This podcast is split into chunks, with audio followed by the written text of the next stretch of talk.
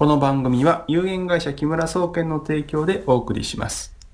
皆さん、こんにちは。木村総研の木村です。今回お話をするのは、西洋医学に関わりすぎると健康レベルが低下するというお話です。病気になったらね、西洋医学で手術してもらったり、薬飲むのに、木村は一体何を言ってるんだというふうに、あの、怒ってしまう方もいるかもしれないんですけど、まあ、よくお話をちょっと聞いていただきたいと思います。ですね、私たちの体というのはですね、あの、以前からお話ししているように、適度なストレスがかかることで、機能が活性化したりとか、自分の筋力が維持されるという特徴があります。まあ、例えばですね、毎日あの階段登ったり降りたりしている方はですね、階段の上り下りで筋力が鍛えられていますから、多少歩いても平気なわけですね。ところが、最近、中学校のあのマラソンで15キロぐらい走った後、お子さんが亡くなった。これ心筋梗塞でね、亡くなったとかっていうお話が、えーニュースで流れてくるんですけど、これはですね、まあ昔からあったといえばあったと思うんですが、皆さんが体を使う日常生活で体をどれぐらい使うかっていうレベルがどんどん低下してきてるんですね。で、昔はエレベーターもエスカレーターもあんまりありませんから、歩いて階段を登ったり降りたりしてましたよね。そうすると心肺機能っていうのはそれでストレスがかかってある程度いい状態に保たれるわけですよ。だから昔江戸時代にですね、あの東海道53次というようなお話出てきますけど、あれみんな歩いて行ってますからね。まあ一部の方はあのカゴに乗ったかもしれないですけど、皆さん歩いて東京からお伊勢参り行ったりとか、そういうことをね、やってたわけですよ。そしてできてたわけですよね。ところが今の生活環境は全て便利になってしまったんで、体を動かしたり、何かストレスを体にかけるっていうことがどんどんね、少なくなってきちゃったんですね。便利になるというのは体にストレスをかけなくなるっていう思想なんですけども、西洋医学も同じような考え方をしてるんですね。どういうことかと言いますと、西洋医学の場合ですね、例えば高血圧になりますね。そうするとお医者さんに行くと、高血圧の薬をもう飲んでくださいって言われることがよくありますね。そそして飲み始めると一生やめられない薬として高血圧、ずっと飲んでくださいって言われるんですね。つまり、血圧が上がるのを薬で抑えるというサポートですよね。で、これが一回入ってしまうと、自分の体で血圧を下げるということがもうどんどんできなくなっていっちゃうわけですね。つまり自分の体の機能をもうお薬というものに置き換えちゃってるわけですね。で、本人からは機能が低下していく。例えばね、体が弱ってきて、今体が弱ってるから、一時的にやむを得ずこういう処置をししているけれども、良くなったらやめましょうねという考え方で処置をしてないんですね。人間の体というのは、年齢とともに加齢で、こう、どんどんどんどん機能が低下していくものだと。だから、この落ちていく低下をですね、いかに緩やかにするかっていうのが西洋医学の考え方なんですよ。例えば、介護行きますよね。介護のあの施設入ると、えー私も祖父がね、入ってたんで行ったことあるんですけど、よろよろ歩いて、手すりに捕まって歩いてたら、介護の方々なんて言うかって言ったら、もう危ないから車椅子乗ってくださいって言うんですよね。で、これは介護士の方からしたら、車椅子に乗ってもらう方が安全です。事故起こりませんからね。でも、患者さん本人からすると、歩くことを諦めたら、筋力がどんどん低下していくんで、もうずっと車椅子に乗っていないと生活できないようになります。そして、その次に起こるのは何かというと、寝たきりですよね。で、こういった形で、別に西洋医学の方たちは、悪気があってやってるわけではないんですけど、目先の困っていることを助けるために、薬とか、まあその道具を使うという形で、どんどんどんどんサポートをすると、私たちの体自身がですね、その機能を失っていくようになってしまうんで、長い目で見ると、西洋医学の治療を受ければ受けるほど、あるいはお薬をもらえばもらうほど、自分自身の体の機能がなくなっていっちゃうんですよ。だから健康レベルは低下してしまうんですね、どうしても。そしてもう一つ重要なのは、実は西洋医学っていうのは人間の体は病気になる前の状態に戻るということをあまり考えていない、期待していないんですね。どういうことかというと、先ほどお話したように、もう高齢化すると体は衰えていくんだから、衰えるという前提のもとでしかものを考えてないんですね。いかにそれを緩やかにするかしか考えてません。例えばね、こんなお話があります。えー、私の受講者さんで、えー、長い、えー、7、8年、まあ、10年近くですかね、お付き合いになる方がいますね。で、この方、ある時、あの、鎖骨を骨折しちゃったんですよ。60代の頃にね。で、病院行ったら、あ、鎖骨が折れてますから、ギブスしましょうということで、えー、金属プレートを鎖骨に埋め込みました。そしてしばらくしたらリハビリを始めます。ところがね、この金属プレートがとんでもなく痛くて、で、風が吹くだけでも痛いと。もういつも痛みが走って、もう苦しくて仕方がないっていうようなお話してたんですね。でそれで、えー、私の方で、まあ、気候の、えー、治療とかお手伝いして、やってるとですね、まあ、体がどんどん回復してきたのか、皮膚から金属プレートがね、出てきたんですね。で、病院行ったら、いや、あなたは60代で高齢だから、その、まだね、6ヶ月か7ヶ月しか経ってないのに金属プレート外したら鎖骨がくっついてないからダメだというようなお話されたんですけど、普通はね、1年、あの、プレート入れてくださいって言われるらしいんですよ。もう痛くて仕方ないっつってその幹部を見せたら、皮膚からその金属のプレートが出てきてたんで、お医者さんはびっくりして、こんな出てたらもう手術するしかないと。いうことで外したら完全に鎖骨って治ってたんですよね。つまり人間の回復力は年齢とともに落ちていくと。もうこれを回復させる方法はないんだから、若い人じゃないんだから無理だという考え方を西洋学のお医者さんはするわけですけど、私たちは東洋医学の人間とか気候やってる人間というのは人間の体の能力をどんどん引き出していく。その結果、身体能力が年をとっても上がっていったりとか、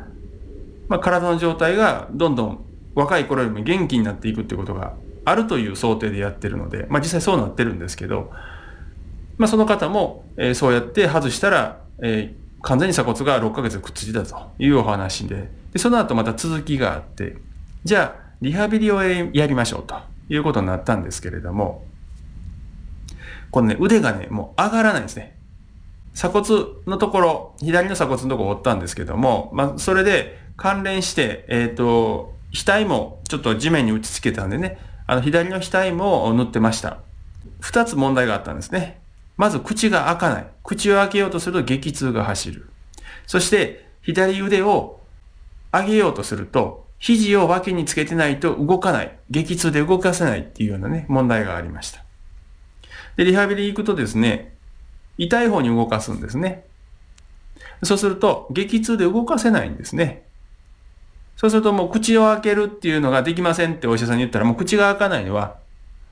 諦めてくださいと。ね。あの、命が助かっただけありがたいと思ってくださいみたいなこと言われて。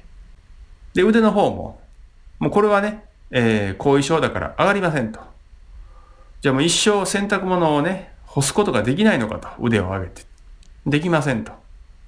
リハビリででき、どこまで回復するかやってみましょうということで、まあ、やっぱり痛い方に動かすわけですけど、やっぱ激痛で動かせないんですね。そしたらもうやめましょう。じゃあ、リハビリで1時間ぐらいやる予定だったのがもう5分で終わっちゃう。で、それでまあ私のとこまた来られあの、私口開かなくなっちゃいました。もう寿司のネタ、ネタの厚さ、厚さぐらいのものしか食べれませんと。まあ言うたら刺身ですよね。刺身しか食べれませんっておっしゃってたね。もう一生このままでしょうかって言うから、いや、治りますよと。いうことで、あの、体を楽な方に動かすということで、体が緩むっていう、あの、相対法というやり方があります。で、これは私どもで、まあ、独自に進化させてですね、もう、あの、一人でお体を動かしたりすることで回復させるっていうやり方まで、あの、発展させたやり方があるんですけど、でそれをその方にやってもらいました。やることは何かっていうと、口をとりあえずは刺身の厚みぐらいまで開けることできる。ね、なんかあのスープを吸う時の口だと思ってください。そこまで開くんです。それ以上開けたら痛いんです。だから僕らがやったのは逆にすぼめる方です。楽に動かせる、すぼめる方に体、あ口を動かしながら、まあ、呼吸を吐き出してもらって、まあ、それで、あの、気候の感覚でね、あ、ここで緩むっていうポイントがあるんで、そこで止めてもらって。で、これをね、まあ、5回ですね。5回繰り返す。で、まあ、あと、まあ、あと3回ぐらいしかできないんですけどね。まあ、1回でできる治療はもう、8回だけ口をすぼめるだけなんですね。ところが、えー、っと、その、口の開け閉めができないっていうのはもうこれ2回で完璧に治りました。もう今、大口開けても平気です。痛みも一切ありません。で、今度腕。もう左腕でいつも物持つ人なんですけど、あの腕が、あの触何か持ったら痛くてダメだから右手で持ってたんですね。それでもう先生治らないんですかね？一生とか言うから、いや、治るし、そんな心配しなくていいよと。いうことで、結局これも4回5回で完全に腕が上がるようになって、今何の後遺症もないです。で、このようにですね、その全く違う考え方、思想でやる治療で、その片方では絶対治らないと言ってるものが治ることってあるんですよね。で、僕は別に西洋医学を全否定してるわけでも何でもなくて、単純にね、考え方が間違ってるから、いくら努力してもたどり着く方向がおかしいことが多いよね、という考え方なんですね。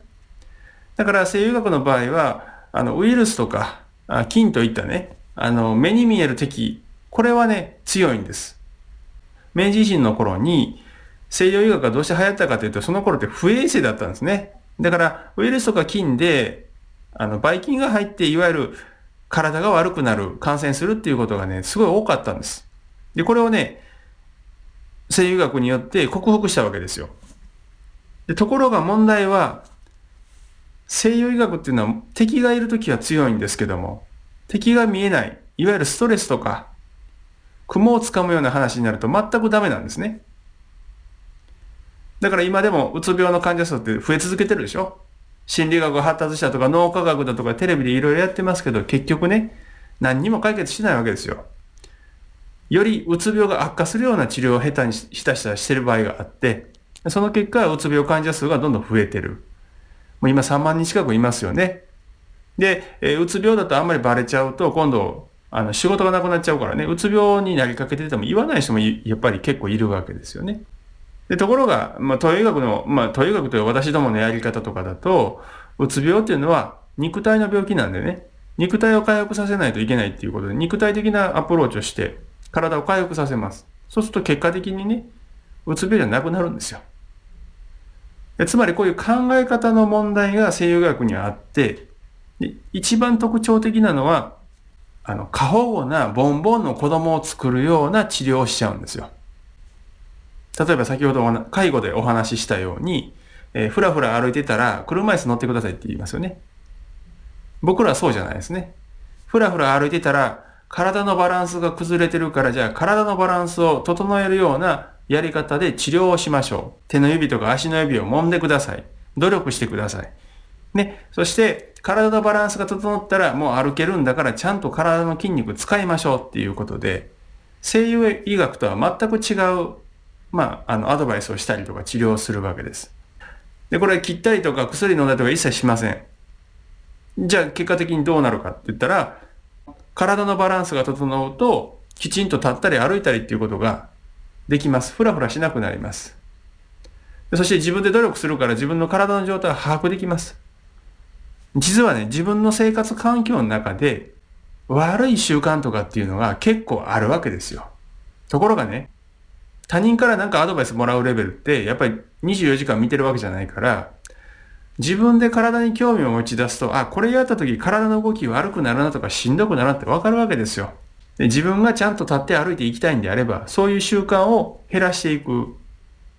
限定的にするわけですよね。うん、こういう時だけこうするとかね。そういうふうにすれば、回復することがほとんどなんですね。ところが西洋医学はもう高齢化すると体が悪くなる。もうそれは決まってますっていうふうに言うから考えれますから、病院って言われることがね、もう老化だから仕方ありませんって言われるんですよ。これが面白いことに60代でも言います。90代の人にも言います。ね、先ほどの鎖骨を折って大変だった方、あの一回怒ってたんですよ。60代になって病院行ったらね、もう高齢だから仕方がないって言われたらしいんです。で、お母さんがまだご存命の時にね、90代の、80代かな、お母さんが言ったら、高齢者だから仕方がないって言われて、廊下だから仕方ないって言われて、私も母親も廊下で一言で片付けられたんですよってって怒ってましたけどね。ちなみにその高血圧の薬もね、実は自分で努力をちょっとすれば飲まなくて済む方がほとんどです。一生飲むなんて嘘です。その証拠に私のところに来られた方みんな高血圧の薬をやめてます。数値は問題ありません。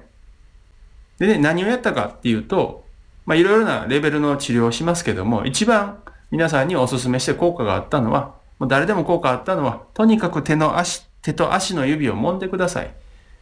これです。で、これを真面目にやったら、それなりに血圧で下がります。まあ、特殊な要因がね、ある場合もあるんですけど、まあ、それは私たちはそういうことを解決できる人間なんでね、別に心配してないんですけど、今お話したように、思想の違い、考え方の違いですよね。だから西洋医学は目先の問題をとにかくごまかす、なくすということだけに焦点を絞ってます。だからその病気の病気が表面上回復した後のことを、ま、考えてないですね。あのとにかく命を助けるっていうのが一番の目的になってるんで、それ以降生活の質が変わるとかそんなことはもうね考えてないし、そして治ると思ってないんです。だからそういう治療の仕方をしています。こういうふうな思想を元に作られてるということが分かると、例えば、病院に行って治療を受ければ受けるほど自分の体に合ったはずの機能をもう他のもので代替しちゃうんですね。変えちゃうんです。そうすると私たちの体からはどんどん機能が失われていくので、結果的に病院に関われば関わるほど、早く車椅子に乗る生活とか、ね、えー、お薬を飲まないと生きていけないような生活って、ね、変わっていきます。で、周り見回してください。60代超えてお薬を飲まないで生活してる人、どれぐらいいるでしょうかね。で、これ何年も前、何十年も前比べたら、お薬飲んでる人の方が珍しいっていうのが当たり前だったんですよね。ところが今の世代は、とにかく旅行先行ってもね、まず一番最初にするのは机の上に毎食飲む薬を出すことなんですね。あの、まあ、先ほどのその、鎖骨を折った方ね。ね、この方は何度も登場しますけど、この方、薬今一切飲んでません。体弱かったんですけど。ある時ね、趣味の会で、泊まりがけで温泉旅行行ったんですよ。そしたら部屋に入るなりみんなね、薬出し始めて、薬ば、あの、薬の入れ物出して始めてね。で、聞かれたんですって。あ、〇〇さんと。あんた薬は？って言われたから、いや、私薬飲まない、飲んでないよ、今って言ったら、私の飲んでるこの薬いいのよ、飲むとかって言われたらしいんですね。で、これはもう完全に、まあ洗脳されてるというか、まあ新興宗教の宗、あの、洗脳に近いんですよね。薬飲まないと60代以降もう健康に生きれないみたいなね、あの、洗脳にかかってます。逆にまあ私どもいらっしゃる方、最初お薬飲んでる方結構いらっしゃいます。例えば極度のうつ病であの、一番きつい薬をね、何錠も飲んでて、お薬飲むだけでお腹がいっぱいになるっていう方がいらっしゃいましたけど、えー、この方も結局数ヶ月で完全にうつ病とかそういう症状なくなったんで、もうお薬一切飲まずに、とかね、そういうふうに回復されて自分で自立して、あの生活されています。で、こういうのはやっぱりその考え方や治療の、人間の体に対する考え方が全く違うので、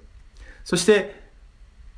自分で努力しなさいっていうことが非常に多いのが、まあ、東洋医学というか私たちがやってる治療とか、あの、セミナーの特徴なんですね。結局ね、何やってるかというと、本来持ってるはずの機能を回復させるためには、ある程度ストレスを与える。で、それはきつすぎたらダメなんですよ。で、全く与えなくてもダメです。で、このちょうどいいところは自分でしかわかんないから自分でやりなさいっていう話になるんですけど、で、これやるとね、本来は目先の、よくで、目先の利益で言うと、あんまり良くないわけですよ。なんでかっていうと、えっ、ー、と、いつも僕のとこ来て治療を受けるとかっていうのをずっとやってくれる方が僕にしたら顧客ができるから嬉しいわけですよね。でも相手は治らないわけです、一生ね。じゃなくて、僕の考えてるのは、もう健康になるのを前提ですと。健康にしますと。でもその時にあなたがやらなければいけない宿題はいっぱいありますよと。で、ずっとやってくださいと。ね。でどんどんどんどん良くなっていくから、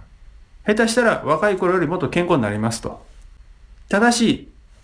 自分で生活してる時にね、時々外れくじ当たることあるんですよ。変な、変な状態になるとか。でそういう時は、自分で手に負えないと判断したら僕に言ってくださいと。そしたら、そういう特殊なことだけはお手伝いして抜きましょうと。で、もう一つ、その方がどんどん健康になって、もう病、風邪にもならないような体にどんどんどんどん良くなっていくと。いうことをサポートする。まあ、トレーナーみたいな立場でのアドバイスとかセミナーはやりますよと。まあ、いうふうにやっています。まあ、そのおかげでね、あの、年齢層も20代から90代までお客さんいらっしゃいますけども、皆さん、どうしても困ったら連絡してきて、で困ってる内容を具体的に言っていただいて、そこで問題を解決するんでね。まあ、1週間とか、まあ、下手したらその日にもう解決して終わりとか、まあ、そういうふうに、あの、いろいろと対応することができます。そして、自分で自分の体を責任を持って見ると。把握すると。あと家族の状態も把握するというような状態になっていきますね。はい、さて、まとめますとですね。あの、西洋医学というのは、過保護なボンボンの子供を作るような治療の仕方をします。なので、一時的に怪我をしたとかそういう時以外にね、無駄に病院にとかに関わってしまうと、自分の健康レベルが低下するような治療とかお薬っていうのがこうどんどん出てきます。でそうなると車椅子生活はもう前提になりますし、寝たきりになるっていうのもほぼ前提のような生活になりますね。で、実はそうじゃなくて、まあ、あの、東洋医学とかね、自分で努力するというやり方をどんどん学んでいくとですね、若い頃病弱でもですね、年を取ったらもっと健康になって病気にならない。で、元気で生きて最後にピンピンコロリで亡くなれると。いうようなね、生活を送ることもできます。まあ、このどちらがいいかっていうのは皆さんの考え方次第、生活スタイルによりますけれどもね。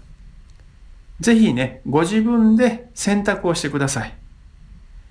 今の世の中ね、そういう選択をされずに、もう洗脳されてね、こういうもんなんだと思わされてるとこがあります。実はそんなことないです。そういったね、えー、違う観点での見方もね、ちょっと学んでいただければなと思います。さて、今回のポッドキャストいかがだったでしょうか？最後までお聞きいただきありがとうございました。それではまた次回お会いしましょう。